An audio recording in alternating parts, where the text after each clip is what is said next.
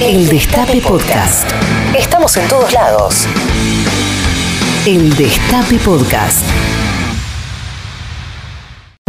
Una madre, un hijo, una entrevista y mil historias. ¿Qué me contás? El mejor plan de tu sábado al mediodía está acá, en el Destape Radio. ¿Qué me contás?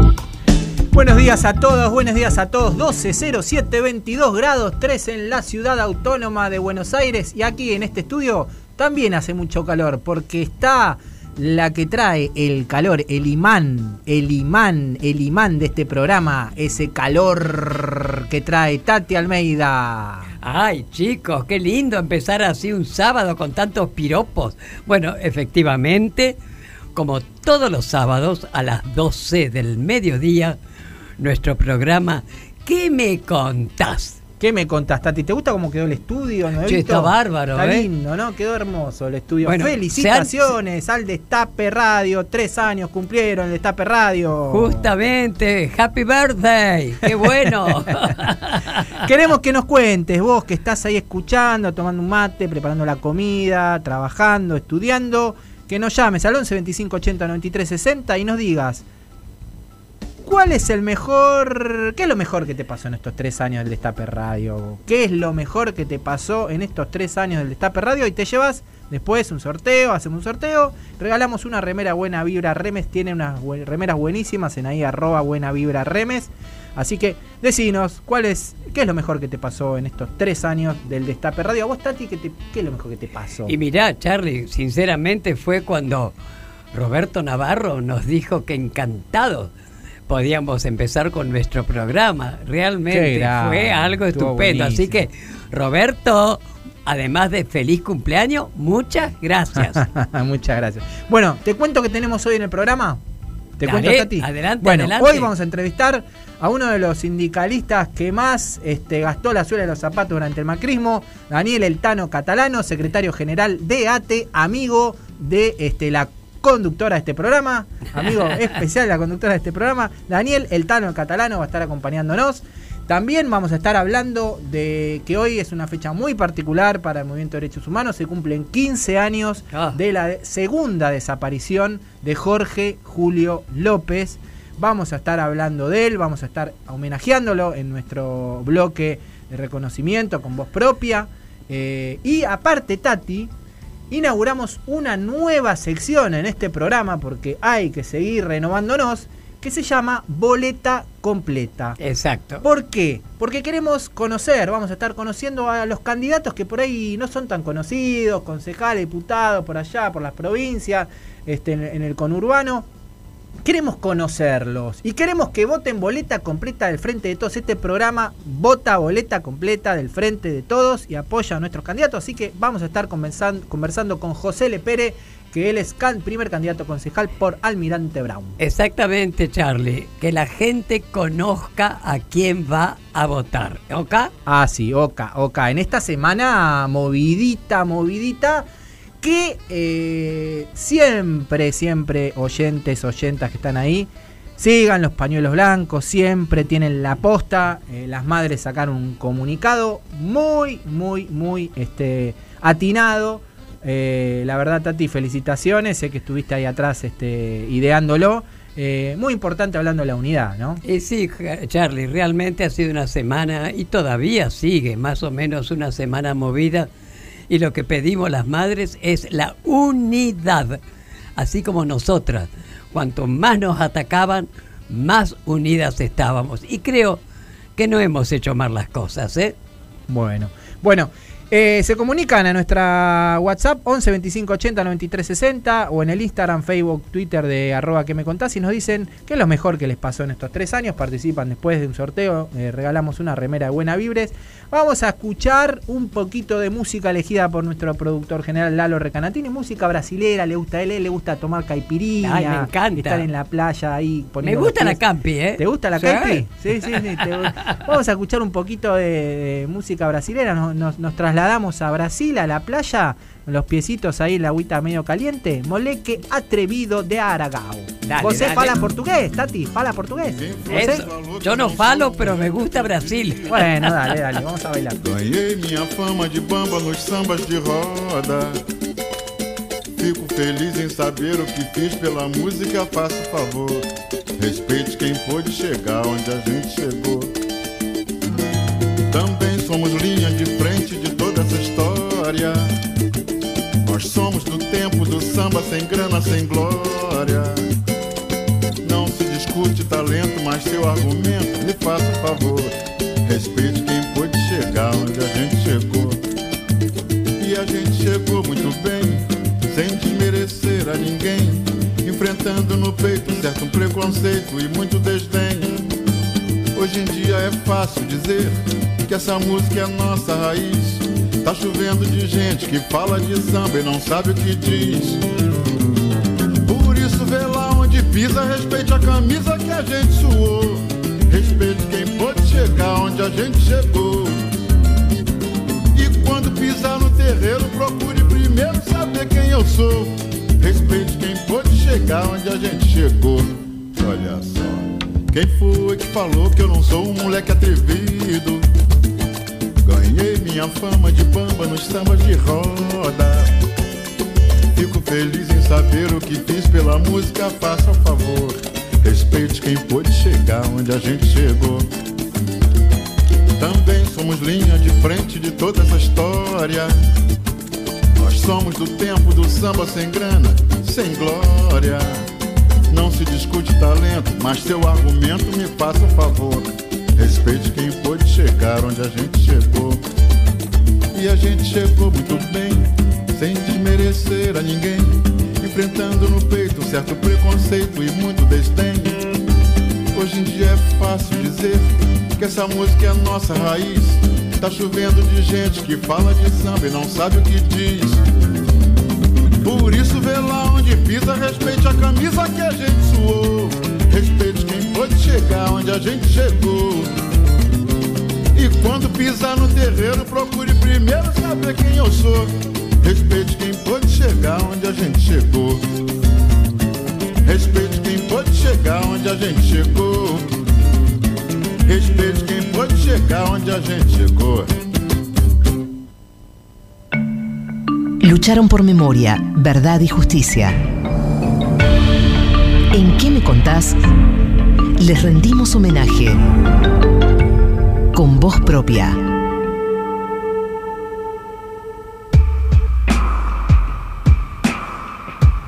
De 2580 9360 queremos que nos digas eh, qué es lo mejor que te pasó en estos tres años que cumplió el Destape Radio. Contanos, dale, dale, contanos. Y ahora, Tati, venimos en este bloque tan difícil para nosotros porque tampoco es fácil, ¿no? Eh, afrontar estos bloques donde Ah. homenajeamos, donde reconocemos a, a personas que han militado en el movimiento de derechos humanos, algunos que ya no están, otros que, que siguen estando y decidimos homenajearlos. Y hoy, como dijimos anteriormente, eh, vamos a homenajear a Jorge Julio López a 15 años de su desaparición, de su segunda desaparición, esta vez ya en Exacto. democracia. Déjame contarte quién era Jorge Julio López. Él nació en El Ordi, es un pueblito de la de General Villegas, el 25 de noviembre de 1929. A los 26 años, él se mudó a Los Hornos para trabajar de quintero, pero con los años se dedicó a lo que fue su oficio, albañil. Con su compañera Irene Sabeñano fueron padres de Rubén y Gustavo. El país y Julio López habían sufrido la embestida de la dictadura del 55, el derrocamiento de Perón, la revolución fusiladora, y aunque él no tenía una adhesión explícita, sí era peronista. En el 73, ya instalado el gobierno democrático de Héctor Cámpora, Jorge empezó a colaborar en una unidad básica mm, que se encontraba a pocas cuadras de su casa.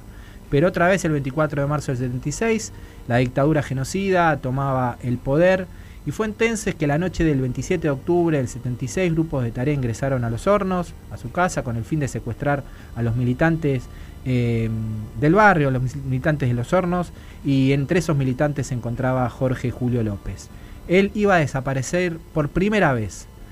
Las fuerzas que lo secuestraron estaban bajo el mando del genocida y torturador y secuestrador Miguel Ángel Echecolás, en ese momento era director de investigaciones de la policía bonaerense y mano derecha del entonces jefe de la policía de la provincia, Ramón Camps. Mm. López estuvo detenido, desaparecido en cuatro centros clandestinos de detención. Cuatrerismo, Pozo de Arana, la comisaría quinta y la comisaría octava.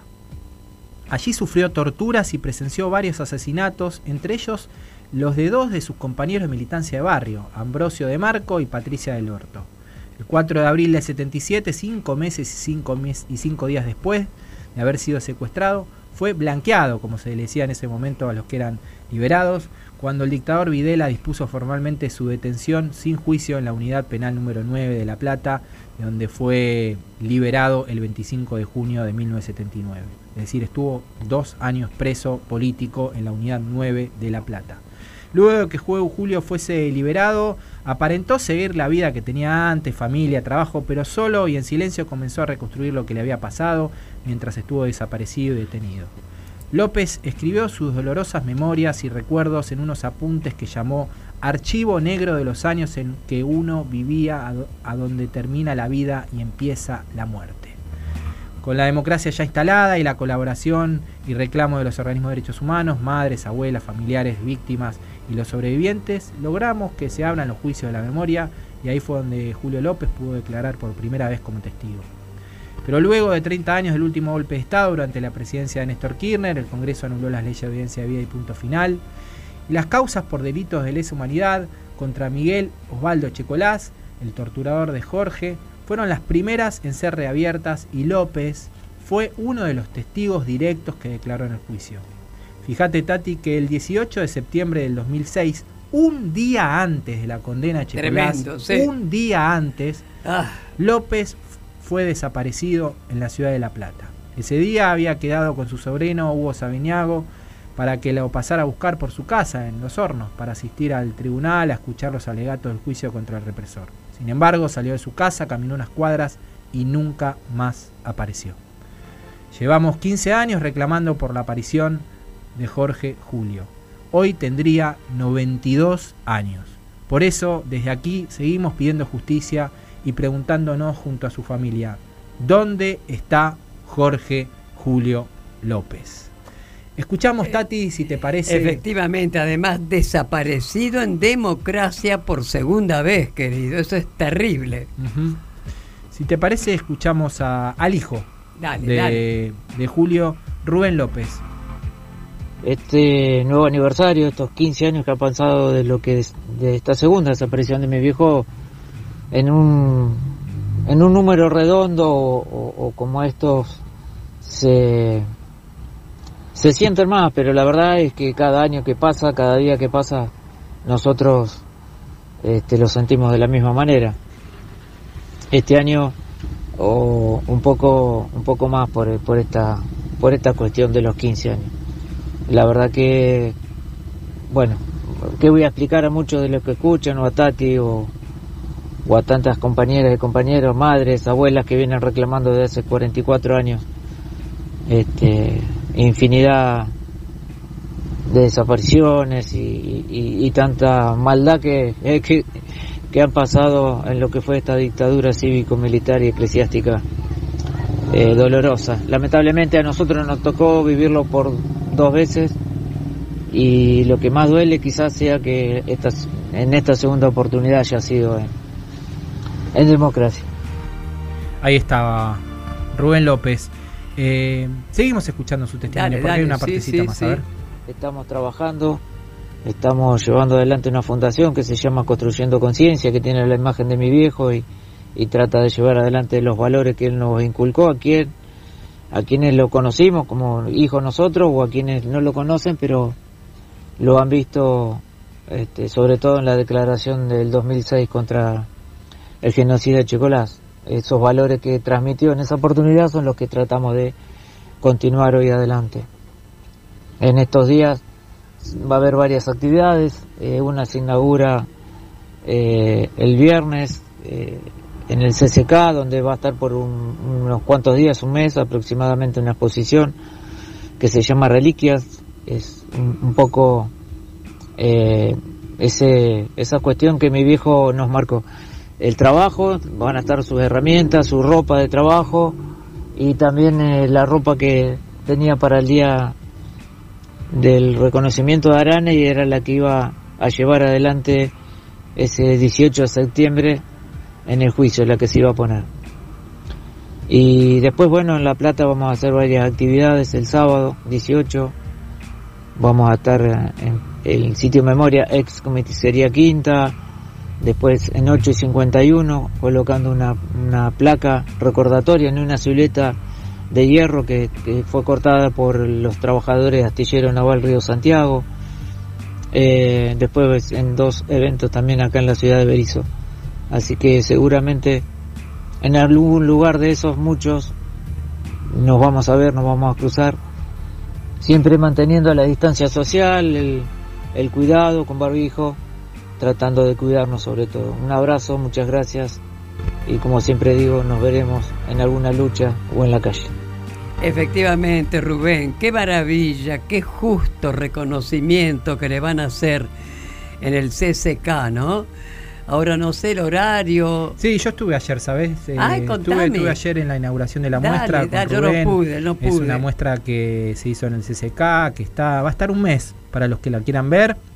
Se llama Reliquias, es muy impactante. ¿Y qué te parece? Es, la es- ropa es de cortita, él, todo, es, además. es- es- es en una sala eh, chiquita, pero es muy impactante. No les voy a contar para que la vayan a ver.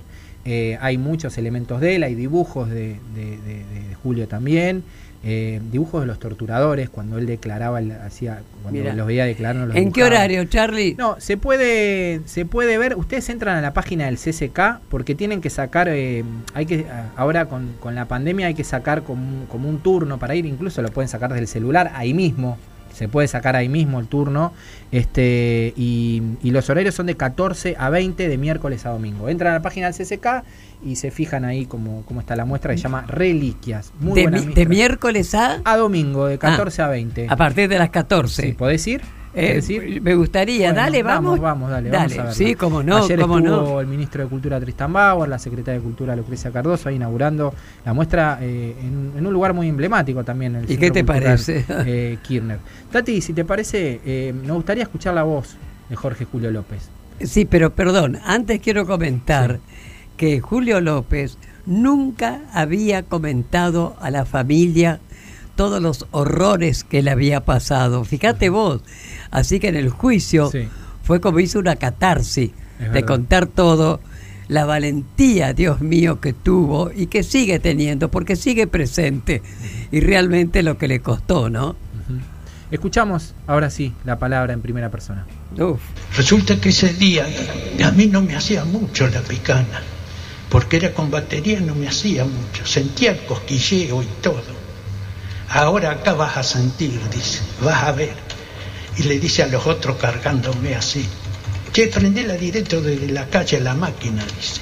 ¿Quién decía esto? Echecolás, Estaba el ahí. señor Echecolás, Él es el que decía todo lo que está contando usted ahora. todo. Este, Y mandaba otro y el otro repetía.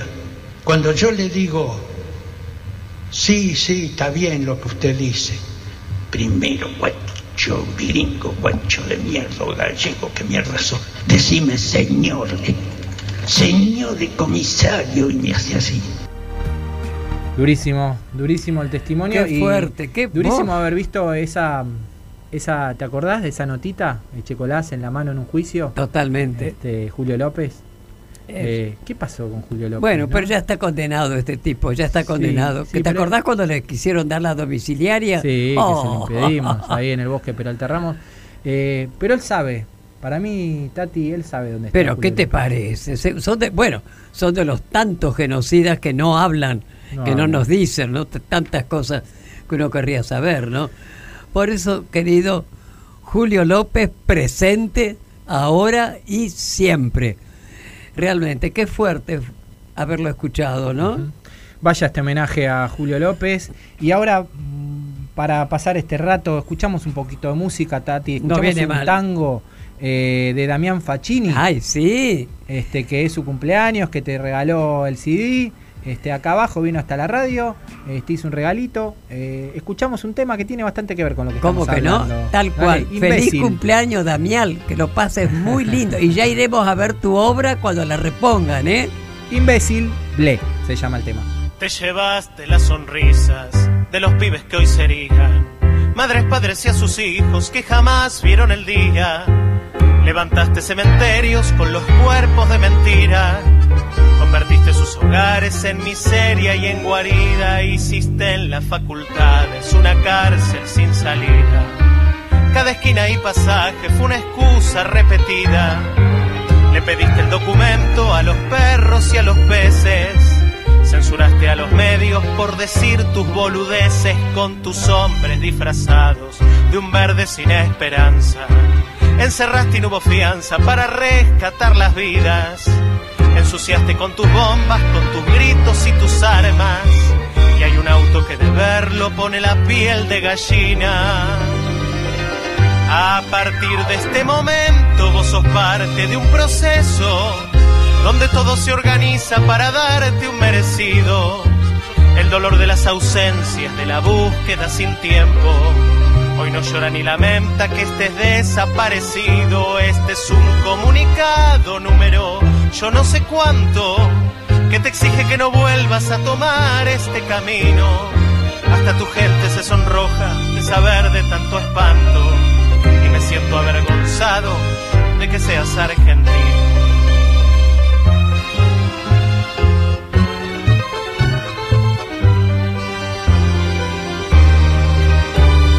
Basta ya de tus proezas que hacen guerra y son suicidio, de los ruidos del silencio que me aturden como un grito. Basta ya de tus alardes y del gesto tan adusto que confunden al respeto con el miedo y con el susto. Quiero ser esa picana que refleje en mis pupilas el dolor y la injusticia de tu fábrica maligna. Quiero montar un Olimpo para tenerte noche y día. Desfilando en calzoncillos entre orín, sangre y saliva, quiero ver en un retrato tu cara horrorizada, como la de los muchachos que hoy naufragan en el río. Quiero hacer un monumento con tus restos al fracaso y contarles a mis hijos que Dios es justo y divino. A partir de este momento vos sos parte de un proceso donde todo se organiza para darte un merecido. El dolor de las ausencias, de la búsqueda sin tiempo. Hoy no llora ni lamenta que estés desaparecido. Este es un comunicado número yo no sé cuánto que te exige que no vuelvas a tomar este camino. Hasta tu gente se sonroja de saber de tanto espanto y me siento avergonzado de que seas argentino.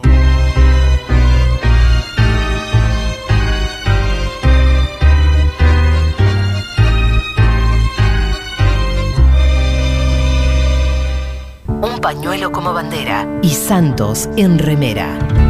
¿Qué me contás? Tati Almeida, Charlie Pisoni y vos. Sí, vos. ¿Qué me contás?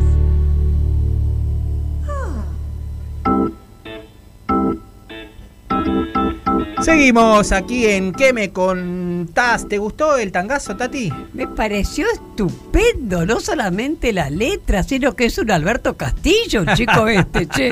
Estupendo. Qué. Fue un regalo que nos has hecho vos a nosotros, ¿eh? Buenísimo, buenísimo. Bueno, te cuento, 11 25 80 93 60 nos dicen qué es lo mejor que pasó en estos tres años de Destape Radio y participan de un sorteo de Buena Vibra Remes. Tenemos mensajes ahí en, el- en las redes, ahí mariposa, arroba mariposa Julieta, nos dice eh, Julio López presente hoy y siempre, arroba L recargada dice, la mafia de los milicos sabe qué pasó con Julio López. Arroba eh, Emma- Eduardo McGrath dice buen día Tati Charlie, gracias por este espacio que nos regalan todos los sábados en el arroba el Destape Radio.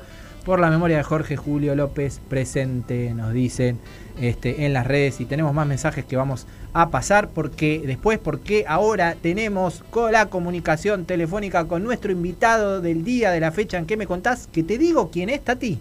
Ay. ¿Te cuento quién es? Cuente, cuente. Bueno, te cuento. Eh, él nació el 25 de marzo de 1974 junto a su compañera Karina. Son papás de dos hijos, hijes, hijas, Lautaro y Lucila. Le gusta el rock nacional y está por terminar la carrera de pedagogía. Desde muy joven empezó a trabajar y a ocuparse de los derechos laborales de los trabajadores y trabajadoras. Actualmente es secretario general de ATE Capital y el secretario adjunto de la CTA Nacional. Hincha fanático de Argentinos Juniors del Tifón de Paternal, militante del campo nacional y popular, el invitado del día de hoy es...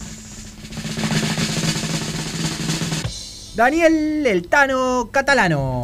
Hola, querido Tanito. Qué lindo, qué placer, qué placer que estés como invitado. Bueno, vos sabrás, Tano, que nuestro programa se llama ¿Qué me contás? Así que te imaginas todo lo que nos vas a contar, ¿eh? y qué semana, qué lindo escucharlos a los dos, qué lindo estar acá en el programa, así que gracias por pensar en, en invitarme y compartir un ratito con ustedes. Bueno, ahí empezamos. A ver, vos fuiste vendedor ambulante, ¿no? ¿Cómo fueron esas épocas? ¿Qué vendías? ¿Dónde? ¿Y tenías armado algún speech, algo como que gritabas según lo que vendías? ¿Qué me contás? Mira, eh, con mi hermano vendíamos alfajores, eh, eh, un alfajor que es nacional y popular, que además el, el empresario de esa marca alfajores hoy es un, un empresario también de campo nacional popular que, que defiende el proyecto de, de Cristina, de Alberto. Decile Eh, la marca, nosotros- decila. Bueno, Guaymallén, vendíamos alfajores Guaymallén. eh, y vendíamos bolsas de nylon en los comercios, así que desde los cuatro años en la calle, recorriendo kioscos y llevando alfajores y, y bolsas, y bueno, después vendíamos billutería en una, en una feria, eh, y después pudimos eh, encontrar trabajo un poco más estable, cortando pasto y bustrina, y con eso nos pagamos el estudio secundario. Eh, va, el, colectivo para ir a la escuela, porque es la escuela pública. Eh, así que sí, desde los cuatro años arrancamos la experiencia laboral y, y fue, bueno, todo fue un aprendizaje muy, duro y muy cruel. A nosotros nos agarró la época de la hiperinflación, así que transitar esa etapa fue bastante complicada y después obviamente nos el surco Menem, ¿no? Eh, pero bueno, eh, fue una, una experiencia de vida eh, totalmente injusta, pero pero necesaria de transitar, que nos fue, nos fue fortaleciendo y, nos fue dando herramientas para, para bueno, hoy ser la persona que, soy, mi hermano no está igual, ¿no? un trabajador que, que no miramos para atrás, siempre miramos para adelante. Exacto, exacto. Tano, eh, sos vegetariano. ¿Podemos decir que sos el único sindicalista argentino que no le entra al asado? Es así, podemos afirmarlo acá en que me contás y titular esta entrevista, este, que, que, que sos el, el que hace la excepción a la regla. Y aparte, ¿es verdad que hiciste un, un curso de cocina vegetariana? Contanos, por Sí. favor. A ver, es verdad que soy vegetariano, es verdad que hice un curso de cocina, lo hice con mi hija, porque bueno, ella fue la, la que inició esta etapa de, de, de vida nueva, había que aprender a, cocinar, había que aprender a comer, así que rodeados por supuesto de médicos y, médicas que nos iban indicando qué tipo de alimentación teníamos que llevar adelante y bueno, un aprendizaje para no agarrarle y para poder tener una vida muy saludable, así que eh, quizás ya no sea la única excepción, debe haber más. Eh, lo que pasa que eh, a, a mí no me pasa, pero sé que la gente que, que se inicia en esto a veces le, le cuesta y le da pudor, pero me parece que porque se estigmatiza mucho el sindicalismo eh, como la figura, ¿no? Tenés que ser gordo, grandote, malo, ¿no? Eh, y bueno, eh, estamos tratando de desconstruirnos y de poder ir mirando el universo de otra manera. Así que sí, podemos decir que soy una excepción y es una gran experiencia de vida. Escuchame, Tanito, pero de la cantidad de veces que te invitarán a comer asadito, ¿vos te llevas tu comida? ¿Cómo haces? muchas veces me llevo mi comida y si no muchas veces siempre es asado y ensalada y como cuando era asado nadie fue ensalada como mucho porque vos pensás que en el sindicato la ensalada está ahí como un costadito Claro. yo me propio de las ensaladas voy, voy bien no, no la paso para nada más Me imagino. Bueno, escúchame. Tenés dos hijos jóvenes, Lauti y Luli, que nacieron en una familia totalmente politarizada, ¿no es cierto? Pero, ¿cómo ves vos a, esa generación hoy? ¿Por dónde pasan sus reclamos y exigencias? A ver, ¿qué pensás? Mirá, eh, Lautaro estudia trabajo social y ahora está empezando su inicio laboral en una cooperativa de recuperadores urbanos. Eh, hace sus prácticas en un jardín de infantes en Casanova. Él era militante de la Cámpora, eh, ya dejó de serlo. eh, ahora está tratando de encontrar un ámbito donde sentirse de otra manera y, y militar. Eh, él estuvo toda la semana con dolor de panza. Ah. Eh, él estuvo toda la semana angustiado, eh, sin poder interpretar y sin entender lo que nos estaba generando nuestro propio gobierno. Eh, quieren transformar el mundo. Sí, Eh, sí. Tiene un- una visión muy setentista de lo que es la militancia, de lo que es la construcción territorial y la construcción política. Eh, usted, este, este, esta cuarentena creo que no dejó libro eh, por leer. Qué grande. que lo vaya ayudando también en su formación Claro. como trabajador social. Eh, y mi hija eh, estudia terapia ocupacional, eh, además hace telas, o sea, o sea, está trabajando, practica telas, en este momento debe estar volando en, telas. Eh, es militante feminista. Y, ¿Qué tal?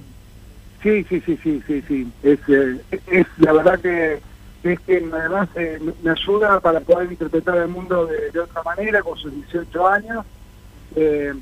Y también eh, sin, sin poder entender de qué manera encajar en esta etapa de, de un planeta con- que nos obliga a vivir aislados, con barbijos, con poca socialización, Mirá. ¿no? Y, y viendo la, la necesidad de, transformar el mundo. Así que una familia muy politizada, una familia Claro. muy preocupada, muy ocupada, eh, pero con muchas ganas de que podamos sacar el país adelante. Totalmente. Bueno, ahí tenés lo que yo digo siempre. Esa es la juventud militante que tenemos. Que no hay que tenerle miedo a la palabra militancia, porque es eso, compromiso, compañerismo, ocuparse del otro. Me parece estupendo, Tanito. Sí, Eh. yo te digo que digo como muy baboso, muy muy orgulloso y muy contento porque además, eh, si no fuera por ellos y por Cari, yo no hubiera podido avanzar con Claro. de la pedagogía, eh, que son pilares centrales. Cari, la verdad que eh, invirtió muchísimas horas para ayudarme a leer textos, para poder hacer los trabajos, para poder ir corrigiendo, una paciencia divina. Eh, y, no se podría seguir en este aprendizaje familiar si no, Claro. no pusiéramos cada uno de nosotros y nosotras toda la, la polenta para esto para que eso pase. Estoy contento de, de esta familia que estamos construyendo. Hablando de este aprendizaje, estás por recibirte como técnico en pedagogía eh, y de- con orientación en derechos humanos, que es una carrera que dicta la UTE, Unión de Trabajadores de la Educación. Contanos por qué elegiste esta carrera y si tenés pensado en algún momento ejercer la docencia. Mira, eh, cuando volví de, de, de Bolivia, eh, que habíamos ido con un grupo de compañeros en pleno golpe de Estado, eh, volví con la necesidad de, de tener como una herramienta más de aprendizaje porque había experimentado cosas que me parecían que valían la pena poder enmarcarlas en, con un contexto teórico, en un marco teórico. Soy algo del trabajo social, pero me faltaban cosas. Cuando hablo con Angélica y con Eduardo, secretaria general de UTI y adjunto, le dice, mira, nosotros tenemos una tecnicatura en pedagogía que tiene mucho de derechos humanos, que por ahí te va a servir. Y la verdad que me, involucré, me, me encantó la experiencia, eh, me apropié de esa carrera y sí, me gustaría dar, eh, dar talleres en la cárcel. Bien. Así que apenas termine, lo más probable es que, bueno, no probable no, lo que voy a hacer es eh, encontrar el- los resortes para poder ir a colaborar con la población que está privada de la libertad y, y- y tratar de generar herramientas para que cuando ellos recuperen su libertad lo puedan hacer eh, con otras también posibilidades, ¿no? De, de, de reinsertarse en la otra parte del mundo. Estupendo, estupendo. Bueno, escúchame, vos sos un sindicalista que siempre lo vemos que estás acompañando a los trabajadores en las calles, ¿no? Pero, ¿qué haces cuando no estás en ese rol, digamos? ¿Qué te gusta hacer? ¿Ves Netflix? En fin, escuchas música. ¿Cómo haces tu cable a tierra? Que es necesario, Tano, ¿eh? A ver, No sé. ¿qué me contás? Te cuento que cuando estoy sin estudiar pedagogía y cuando tengo tiempo, estudio medicina china, eh, estoy estudiando reflexología, auriculoterapia, estoy estudiando acupuntura, me fascina todo lo que es la medicina oriental, me, fascina lo que es la, la medicina milenaria, me atrapa mucho ver de qué manera se contrapone una, una forma de, de sanación que no tiene que ver con la solución de ganar la enfermedad, sino de aceptar el cuerpo del otro que, que te tocó y acompañar y transitar eh, de, mejor, de la mejor manera posible. Eh, así que bueno, eh, por ahí como sorprende lo que cuento, pero, pero lo cierto es que lo disfruto, lo cierto es que devoro todos los libros que, que existen de, medicina china y estoy estudiando y acompañando mi proceso de aprendizaje de pedagogía. Así que quizás nunca pueda ejercer la medicina china, eh, pero la intención quizás no la de ejercer, sino la de poder sentirme pleno en la formación que voy haciendo.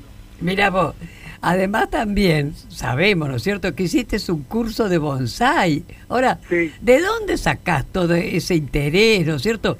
¿Lo tomás como, como algo terapéutico? Yo creo que el desafío está en hacer todo lo que uno puede hacer. Eh, Lo que no quiere. guardarse nada. Eh, de hecho, también soy acompañante terapéutico y soy director técnico de fútbol de infantiles y director técnico de fútbol profesional. Eh, hice un curso de arquería tradicional. eh, eh, la verdad que todo lo que yo puedo aprender... No se eh, metan con catalano, ¿eh? Sa- saca ahí el, el arco y la flecha. Robin Hood. sí, sí. Ah, Mira, la verdad que aprovecho aprovecho cuando puedo incorporar, eh, lo voy haciendo, eh, porque viste que uno muchas veces tiene la fantasía de decir, no, ustedes hacen cosa, bueno, yo voy y la hago, porque es todo un aprendizaje. Y, la verdad que lo vivo con esa, con intensidad, la curiosidad la voy resolviendo a través de los libros y a través de las pocas horas que me quedan. Estudio mucho de madrugada, eh, y así voy aprendiendo y, voy logrando que mis abuelitos no mueran, que estén sanos, que, que no sufran en sus macetas y, y que nos vayan acompañando. Claro. Qué grande. Bueno, vamos a escuchar un poquito de música elegida por nuestro invitado. Vamos a escuchar a Los Piojos. ¿Te gustan los piojos, Tano?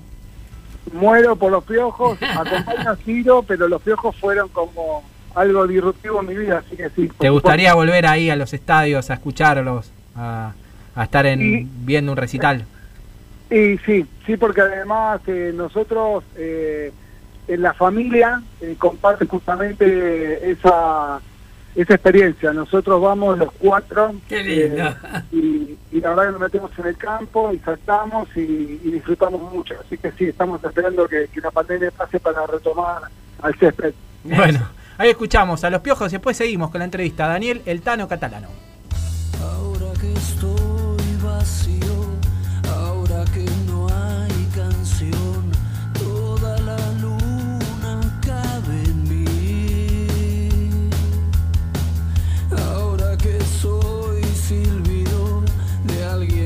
side.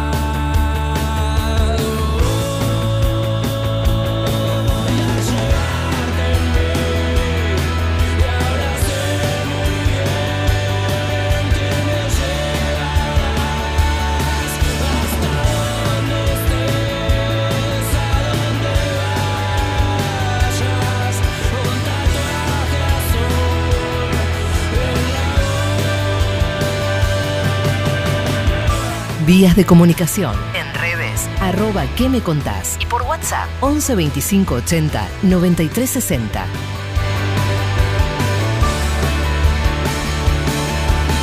Los piojos pacíficos. Seguimos en ¿Qué me contás? Ay, vos así que dicen piojo y me pica la cabeza, che.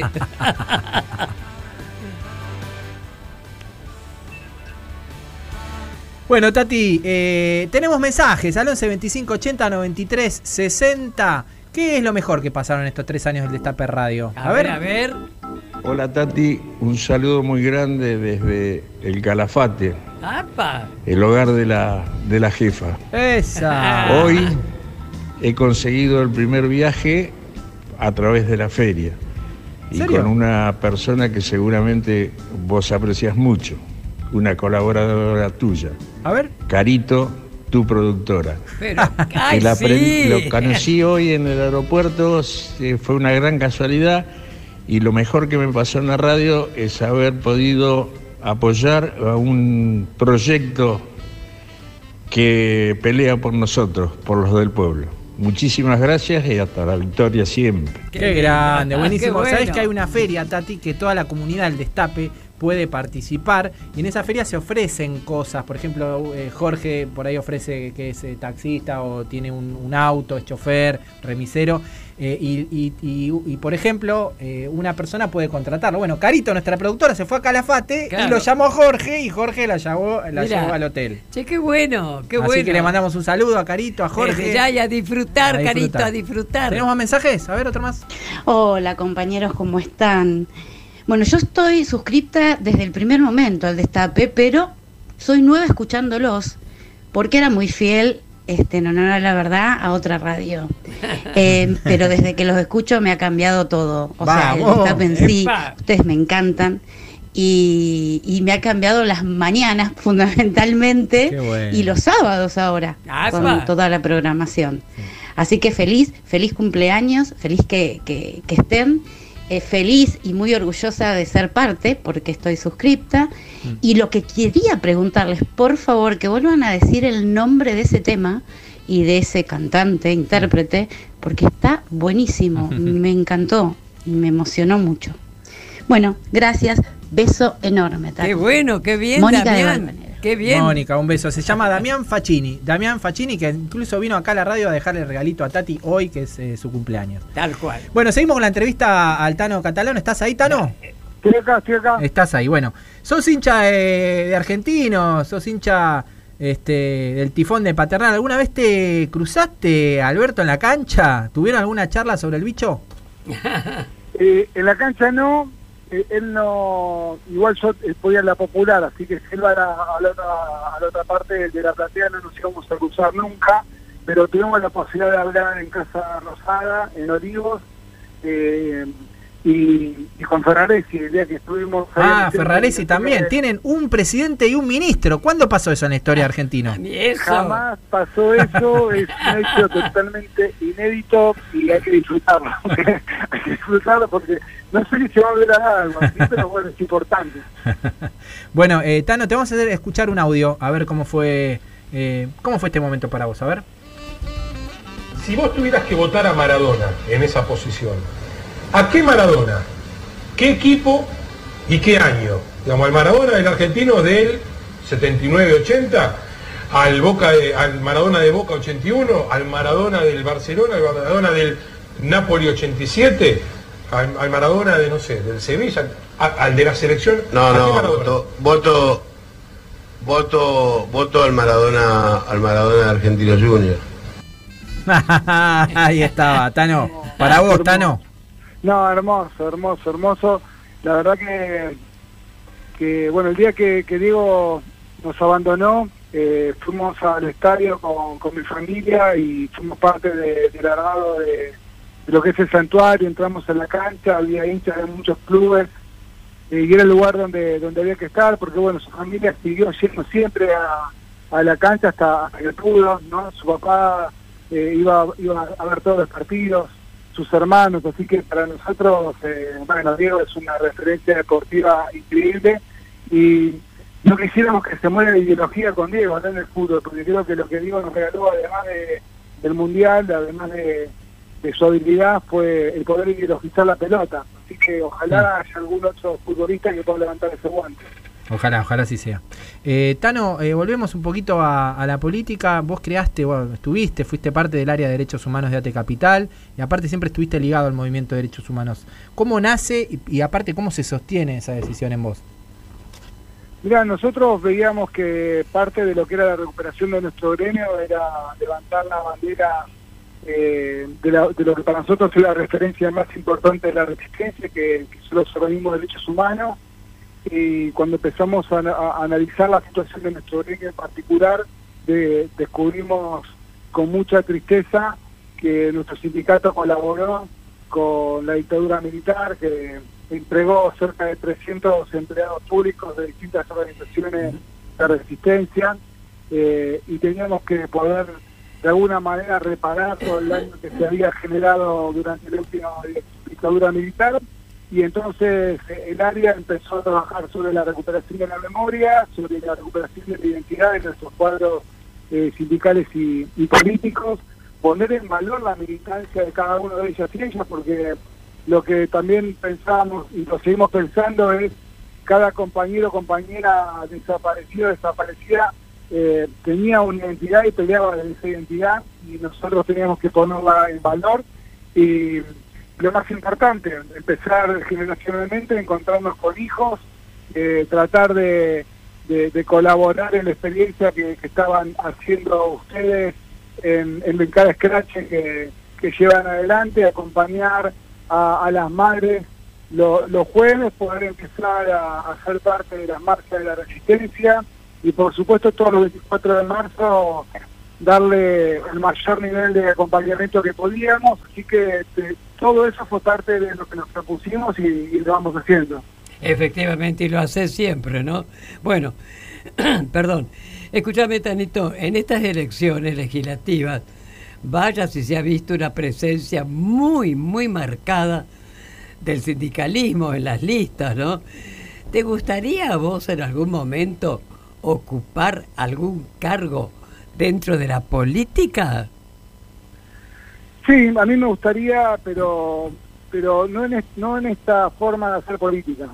Me, me gustaría poder formar parte de un esquema en donde sea mucho más eh, más simple el poder llegar en base a la representación que, que uno o una puede ir ejerciendo. Me parece que, que, que es muy complejo hoy de la manera que se van armando las listas y cómo, cómo, se van forzando y forjando esas esa lista. Nosotros somos militantes sindicales, políticos y la verdad que dejamos toda la cancha y acompañamos a todos los candidatos y candidatas que, que se van pariendo eh, y entendemos que quizás en algún momento sea importante que otros compañeros del Movimiento Obrero tengamos la posibilidad de, de colaborar en los proyectos políticos. Hoy ahí por suerte está Palazzo, está Hugo Yasky, está Vanessa Siley, claro. eh, y, y son cuadros enormes.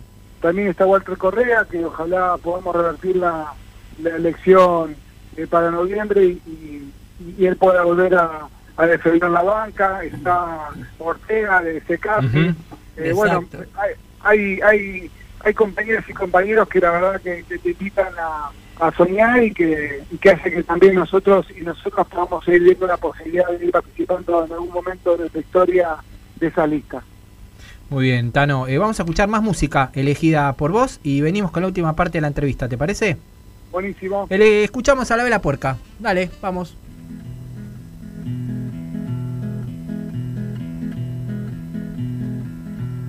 José sabía que no puede ser, que esos amores no pueden durar y que la vida es así, que te da solo para quitarte. Y así arrancó para algún callejón, mirando nada, escuchando un adiós, adiós a todo placer, que te saque de la amargura. El mostrador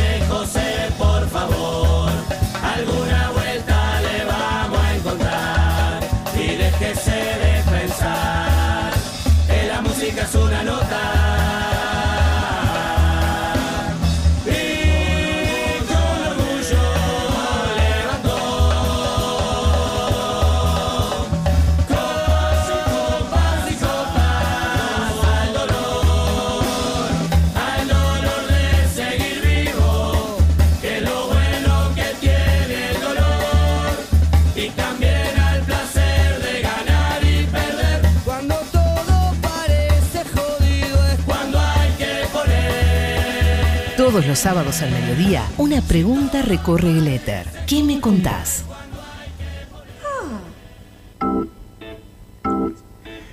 Seguimos aquí en que me contás 11 25 80 93 60. ¿Qué es lo mejor que te pasó en estos tres años de Destape Radio? A ver. Hola, buen día Tati, buen día Charlie, buen día para todo el equipo, feliz cumple a la radio El Destape y qué lujo de invitado el Tano Catalano, eso es lo que necesitamos, Vamos. más sindicalistas jóvenes. Eso.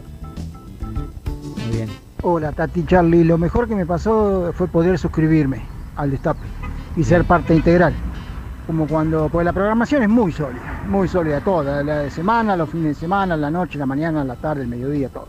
Así que lo mejor que me pasó a mí fue poder suscribirme y ser parte de El Destape. Les mando un abrazo grande, Carlitos de Luján. Un abrazo grande, Carlitos. Gracias. Arroba Slich dice mi homenaje a Jorge Julio López, presente a vivir y siempre. También Franco Pastura dice Jorge Julio López presente.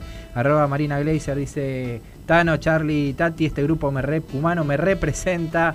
Arroba Silvia Márquez dice bien ahí el Tano catalano, que es el entrevistado del día de hoy. Seguimos en la entrevista. Muy bien. Escúchame, Tanito. Sí. ¿Vos cómo ves la unidad de las centrales sindicales? ¿A vos te parece que realmente es factible que la CTA se incorpore a la CGT? Yo creo que es necesario, no sé si es factible, creo que es lo que necesita nuestra sociedad.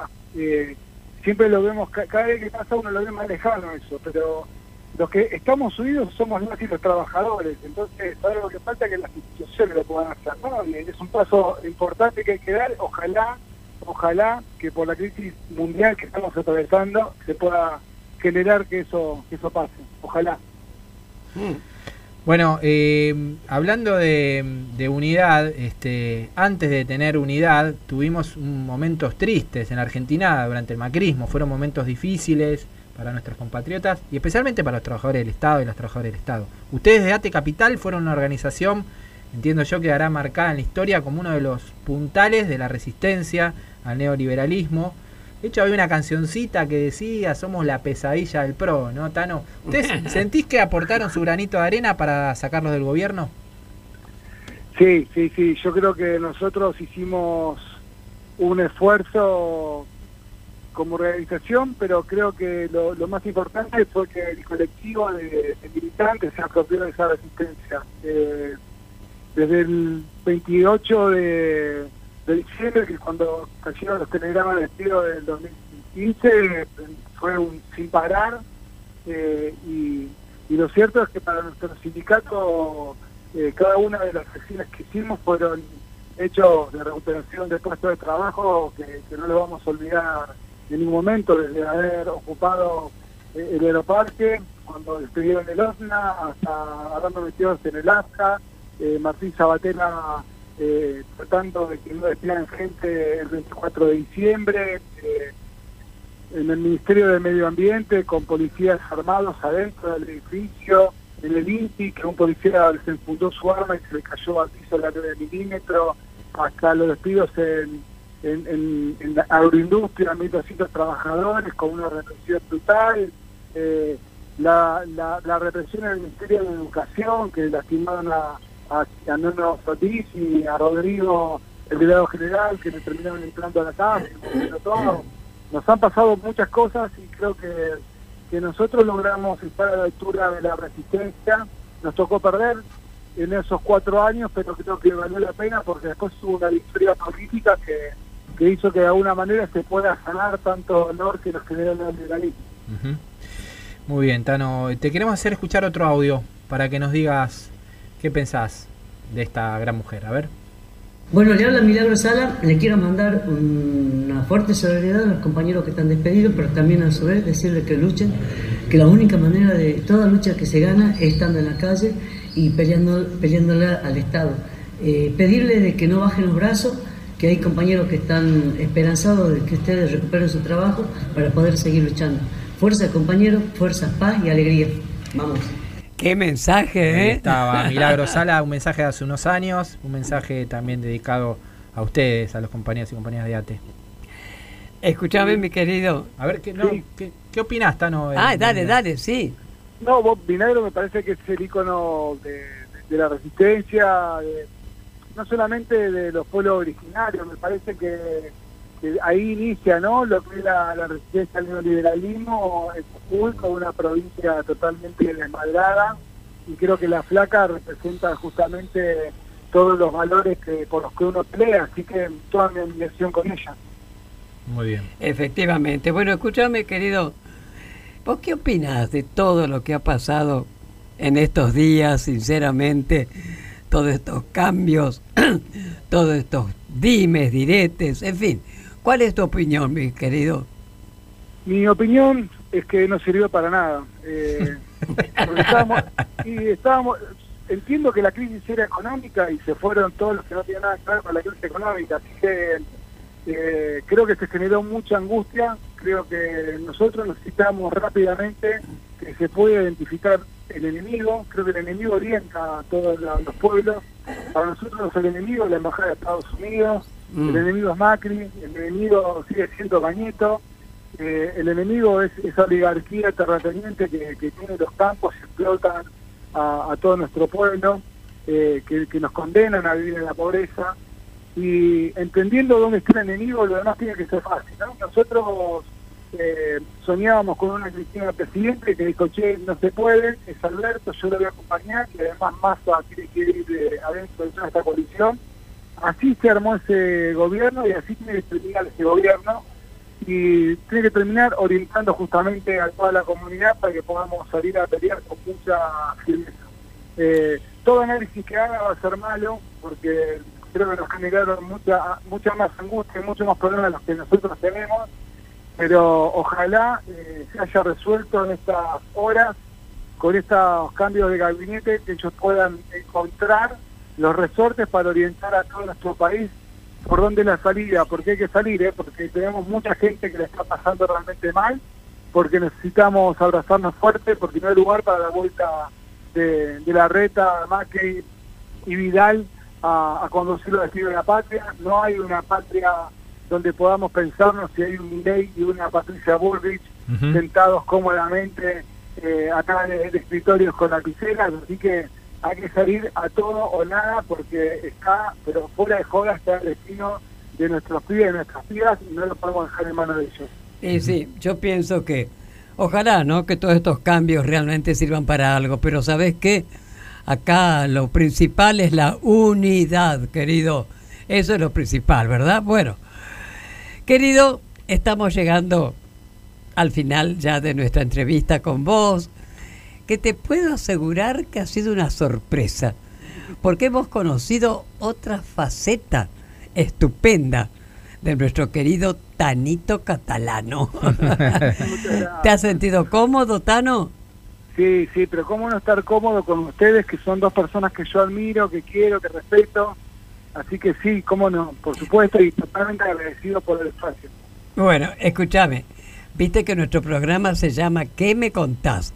Nos gustaría mucho que nos contaras una anécdota, algo que te haya ocurrido alguna vez y que, como yo digo siempre, tengamos el privilegio de ser los primeros en enterarnos. Dale, ¿qué me contás? Bueno, voy a contar algo que tiene que ver con ustedes y que tiene que ver con la flaca, con Milagro Sala. A ver. A Eh, ver. Cuando fue el 2 por 1 que los organismos Sí. de derechos humanos convocaron a, yo entiendo fuimos millones y todo el país movilizado, eh, un grupo de compañeros de ATE con Iván Brower, que ustedes lo conocen. Sí, es el un gran saludo para Iván. Llevamos eh, por parte de ustedes la encomienda de entrar con los pañuelos blancos a la cárcel. Sí. a la misma hora que ustedes estaban en la plaza levantando los pañuelos, nosotros adentro de la cárcel levantando los pañuelos. Bueno, la anécdota es cómo logramos meter los pañuelos firmados por ustedes adentro de Alto Comedero. Ah, mira. Iván No sabíamos de qué manera poder hacerlo porque estaban firmados y nos revisaban todas Claro. las referencias. Quiero saber porque han ido muchas veces. Entonces lo que hicimos fue repartirme los pañuelos entre las ropas y yo lo que hice fue agarrar un pañuelo firmado por Estela, hacerle un bollito, ponerlo en la mano y arriba de ese pañuelo poner un pañuelo mojado. Eh, y entré a la, a la requisa tosiendo, estaba muy gripado. Entonces, el cana que me revisaba, me hacía sacar la ropa, qué sé yo, yo tosía, tosía, y me dice, ¿qué tenés en la mano? Tengo un pañuelo lleno de moco, ¿lo querés ver? No, no, no lo quiero ver, así que así pudimos entrar el pañuelo sin ser revisado, que la flaca cuando entramos a Alto Cremero y le mostramos el pañuelo firmado por ustedes, se puso a llorar, lo abrazó, lo besó, lo tiene hoy guardado en su Qué casa. Qué lindo. lo pudo levantar a la misma hora que el resto del país levantaba su pañuelo de la placa, rodeada de policías, rodeada de perros, rodeada de, de- de mucho griterío, estaba haciendo también su aporte eh, al 2 por 1 porque no había un lugar para que vivieran los milicos, así que quería compartir esto con ustedes. Lindísimo. Qué lindo. Le limpiaste los mocos, ¿no? Me imagino, antes. Olvídate, era agua, era Ah, agua, bueno, pero el cana no quería tocar ni en pedo el pañuelo, así que fue hermoso. Qué lindo. Hermoso. Qué linda anécdota. Bueno, mi querido. Bueno, encantada de haberte tenido, viejo, ¿eh? Muchas gracias por el espacio, los quiero mucho, los admiro y bueno, a seguir luchando porque hay un país que necesita más de ustedes y necesita más de Alberto y de Cristina, así que a forjar esta unidad. Nos necesitamos entre todos, entre todes. Un gran abrazo, Tano. Nos vamos con más música que elegiste con los bardelitos. Un abrazo desde Gracias, acá. mucha fuerza. Chau, chau.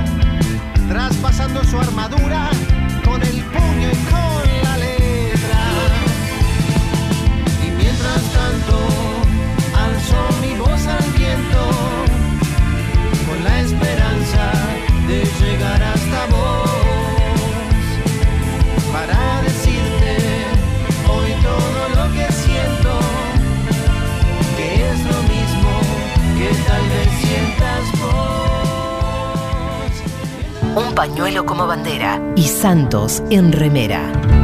¿Qué me contás? Tati Almeida, Charlie Pisoni y vos. Sí, vos. ¿Qué me contás? 11 25 80 93 60 y más mensajes de nuestros oyentes que les preguntábamos qué es lo mejor que te pasó en estos tres años del Destape Radio. A ver. Buen día, soy Silvia de Merlo. Hola Silvia. Y realmente el destape me dio todo, compañía, alegría, información. Fue muy importante en la época del macrismo y es muy importante en la época de la pandemia y ahora. Así que todos los programas de día, de tarde, de noche me acompañan y si no fuera por ustedes, no sé, eh, no sé qué hubiese hecho. Eh, realmente les agradezco un montón y felicidades a la radio con atraso porque ya saludé antes. Besos para Tati, la genia total. Gracias, gracias. Admiración plena. Un beso. Un beso. Bueno, gracias.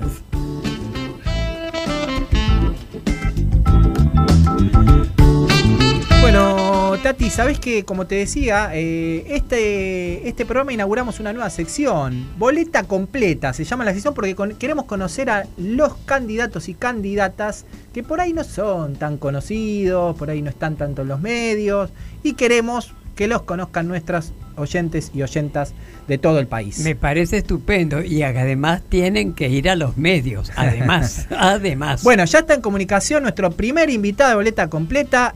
Te voy a decir quién es. Él es José Lepere, nació el 9 de enero de 1976, de familia peronista, milita desde muy joven, es licenciado en comunicación social, docente y magíster en administración y políticas públicas. Fue subsecretario general de presidencia en la presidencia de Cristina Fernández de Kirchner. El 2019 asumió como secretario del Interior del Ministerio del Interior de la Nación.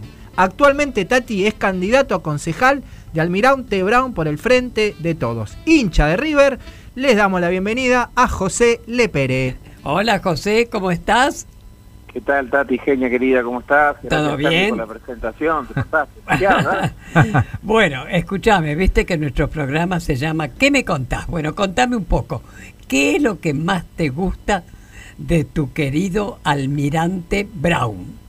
Ah, mira que bueno, es excelente la pregunta, porque si- siempre digo lo mismo, pero porque lo creo fervientemente. A mí lo que más me gusta del Almirante Brown es eh, la gente con la que he compartido toda mi historia de vida, la de mi familia. El pueblo de Almirante Brown es un, distrito del segundo cordón del conurbano, de muchos habitantes, 700.000 habitantes va a arrojar, calculamos, este próximo censo que, se va a hacer, o más tal vez. Es un distrito muy, muy grande, casi el octavo, noveno del país en cantidad de habitantes. Muy grande. Eh, un, un distrito industrial, de gente de laburo, eh, que, que también eh, desarrolla su actividad o comercial o profesional o laboral, no solo en el distrito, sino también viajando mucho a Capital, tomándose el tren. Eh, así que ah, es, es sobre todo un, un lugar con mucha con mucho trabajo comunitario, con mucha solidaridad, con mucho potencial de crecimiento y, eh, y hay muchísima gente muy buena y le fue muy bien al frente de todos, así que tenemos tenemos de dónde de- por dónde empezar a, a charlar en esta boleta completa. ¿Y hay algo más, algo que te guste, algún lugar específico de Almirante Brown que te encante? Yo, ten- yo tengo mi corazón, eh, es, es en Longchamp, porque es la Claro. localidad donde yo he Ah. nacido. Eh, ahí la, la han visitado. Vos, Charlie, la ha visitado. Sí. Vos, Tati, estuviste varias veces, pero estuviste en Adrogué, estuviste en Bursaco, en la escuela donde va mi niño, en el latino de Bursaco. Es verdad. eh, en la escuela latinoamericana, eh, inaugurando un mural hace, un tiempo entre tus tantas actividades y seguramente habrá venido otras veces. Yo recuerdo esas dos o tres donde te hemos acompañado. Sí, sí, allá estuvimos en el famoso Longchamps. Eh, ¿Qué hace falta? ¿Qué, qué falta hacer en Almirante Brown? ¿Qué, cuáles son tus, tus proyectos, tus, tu- tus ideas que vas a llevar al Consejo Deliberante? Y nosotros, eh, con Mariano Cascallares, él asumió en el, en el año 2015, yo también fui candidato a primer concejal en esa oportunidad, y con otro grupo de compañeros, con los compañeras con los que compartimos militancia generacional y, política. Eh, nada, impulsamos un- una serie de, de trabajos desde el Consejo Deliberante y también desde la gestión, que tienen que ver con mejorarle la calidad de vida a la gente. Cuando yo te decía que, les decía que había 700.000 personas, es un que crece vertiginosamente y no siempre eh, el, crecimiento se ve acompañado con obras, obras que faltaron mucho durante el macrismo y que ahora durante la presidencia de Alberto y Cristina se están notando mucho más. Así que se trata de eso, de acercar las, las soluciones que nos plantea el Estado Nacional, provincial, las que se generan del municipio, para mejorar algunos de los tantos barrios de Almirante Brown, para hacerle llegar a, a la gente el progreso, que es lo que demanda, ¿no? Vivir mejor, lo decían esto, ¿no? Todos los días un poquito mejor, de eso se trata. Y en Almirante Brown, desde la gestión local, eh, se trata de, de- de acercarle a la, a la población las soluciones que necesita para sus barrios, para su, para su vida, ¿no? Y después, nada, de acompañar eh, el crecimiento de, de su vida. Digo, hay, dos, hay dos momentos para la gente, de la vereda para afuera, un poco la municipalidad, ¿no? Y de la vereda para adentro, lo que nos pasa como país, eh, cómo va dándose la situación económica, el trabajo, la seguridad y tantas cosas que son importantes para, para los vecinos y las vecinas. Claro, escúchame, ¿por qué te parece a vos, por qué han sido y son tan importantes estas elecciones que pasamos, a pesar de la paliza? A ver, sí, ¿qué sí, pensás? son trascendentales porque nosotros necesitamos afirmar la proyección de este gobierno y del Frente de Todos, no solo en una elección como la de FARC 2019 que nos permitió acceder al gobierno, sino porque necesitamos más diputados nacionales y diputadas, más legisladores provinciales, también más concejales para fortalecer un proyecto. Lo decían bien, digo, en las discusiones que fuimos dando, hay dos modelos de país. Bueno, nuestro modelo de país tiene que quedar muy claro y explicitado para la gente para que entiendan la diferencia los nuestros votantes entre lo que es vivir bajo un gobierno de signo neoliberal y lo que es vivir bajo un gobierno popular. Pero también no solo tenemos que declamarlo, la gente lo tiene que sentir y creo que es un poco lo que nos pasó en esta elección, ¿no? La, la gente no, no está bien, la pandemia y la pandemia del macrismo y la pandemia de- del COVID nos han hecho perder mucho terreno en el bienestar de nuestra población y tenemos que recuperarlo rápido, un poco lo que también planteaba Cristina recientemente, tenemos que recuperar rápidamente el bienestar de nuestra población para que quede claro que esos dos modelos de país también se, se viven en la vida diaria, ¿no? Entonces tenemos que hacérselo sentir, porque la gente lo notó en el 2019, se acordaba, como decía Cristina, recordaba los años buenos de Néstor, de Cristina, de crecimiento, de bienestar, así todos perdimos la elección, Eh, pero quedó un recuerdo en la mayoría de nuestro pueblo, en una enorme mayoría. Y eso se notó en el 2019, pero en estos dos años todavía no logramos, eh, por la pandemia, por un montón de circunstancias, hacerle notar a nuestro pueblo la diferencia enorme que es que entre vivir en un, en un gobierno como el del macrismo y en un gobierno de popular, con una mirada puesta en el trabajo, en el bienestar de la población. Creo que se han hecho muchas cosas, pero bueno, evidentemente no alcanzó. Tenemos que hacer mucho más. Eh, ¿Sabés, Tati, que vos decías que, que perdimos las elecciones, pero sabés que en Almirante Brown ganamos, el Frente de Todos ganó, con 45% de los votos a 29 de Juntos, así que una gran elección ¿Y qué ahí te parece? del Frente de Todos, de José Le, Le- de José Le Pérez, le- te agradecemos también porque fue una gran elección, al intendente Mariano Cascallares, felicitaciones, ojalá podamos mantener, ojalá podamos subir también el el caudal de votos para noviembre. Eh, te agradecemos esta comunicación, este ping-pong de, preguntas, este, y ojalá los y las oyentes del Destape te, te hayan conocido y, y también puedan pueda generar que más personas te conozcan y te voten también. Exactamente, muchas gracias José y adelante y a no bajar los brazos desde ya, ¿eh? Muchas gracias Tati, siempre es un gusto escuchar tu voz, hablar contigo, gracias Charlie por la invitación y sobre lo que comentaron, esa tarea, ahora buscar más votos, no nos conformamos con el triunfo que logramos en el Mirante Brown ni en ningún lugar, sino a tratar de sumar más votos por el frente de todos y a tratar de dar vuelta a esta, a esta situación. Y felicitaciones buenísimo. por el tercer aniversario del destape también. Bueno, ahí mira, sabemos que te gusta Long, Long Jumps, así que mira, nos vamos con Long Jumps Boogie, ¿te parece? Genial, genial, gracias Charlie. Vamos gracias, con Tati. Papo. Pero siempre tienen algo, algo para rechazar. Por ejemplo, mis ideas, ¿a quién le puede importar? La verdadera importancia a ninguno se la dan.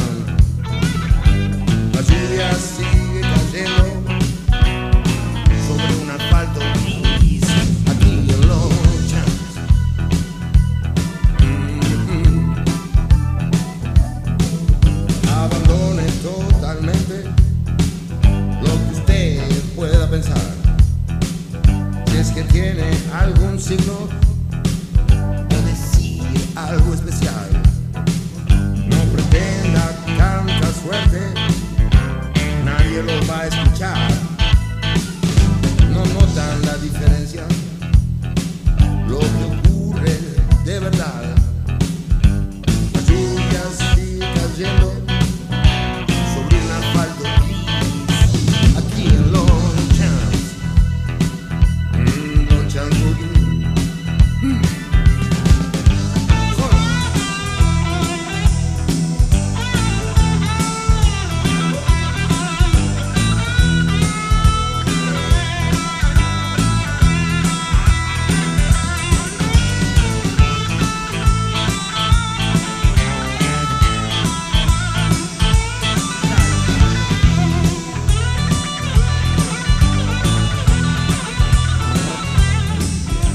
Bueno, Tati, nos estamos yendo en este sábado soleado. ¿Qué vas a hacer después?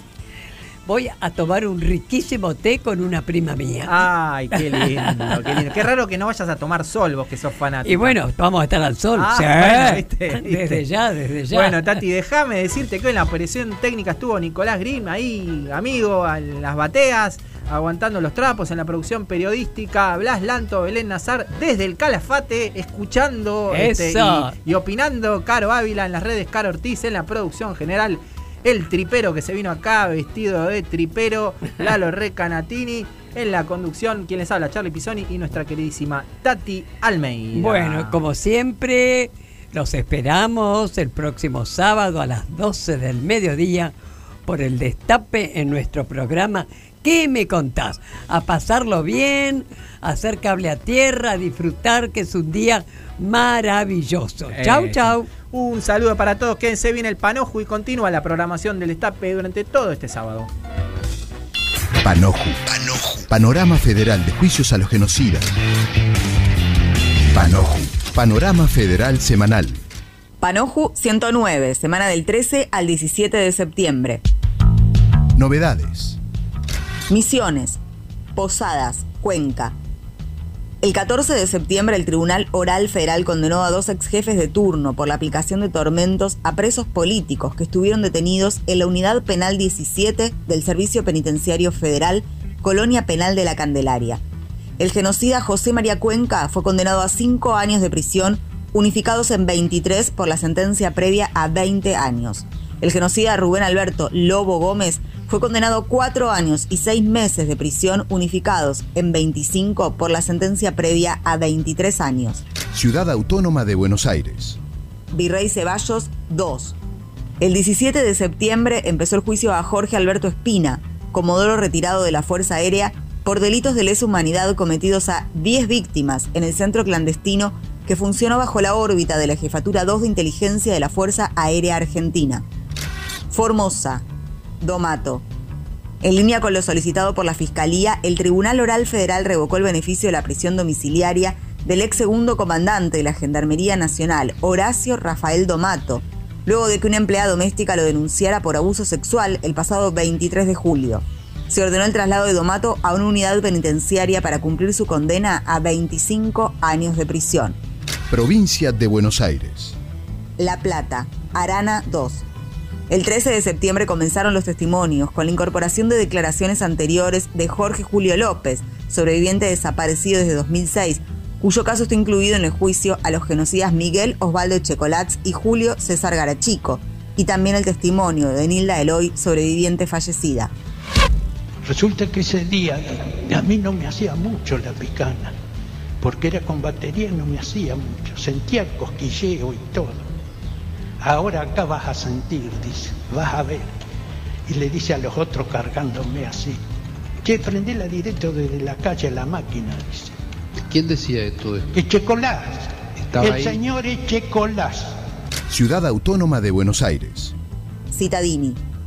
La Corte Suprema de Justicia de la Nación ordenó un nuevo fallo con una pena más dura para los ex policías Miguel Alcides Violás y Nicómedes Mercado, condenados en 2016 a cinco años de prisión por el Tribunal Oral Federal número 5 por la desaparición forzada de Ricardo Citadini, estudiante trelewense de Ciencias Económicas en la Universidad Nacional de La Plata y militante de la Juventud Universitaria Peronista, desaparecido a los 21 años por la Policía Federal el 17 de agosto de 1976.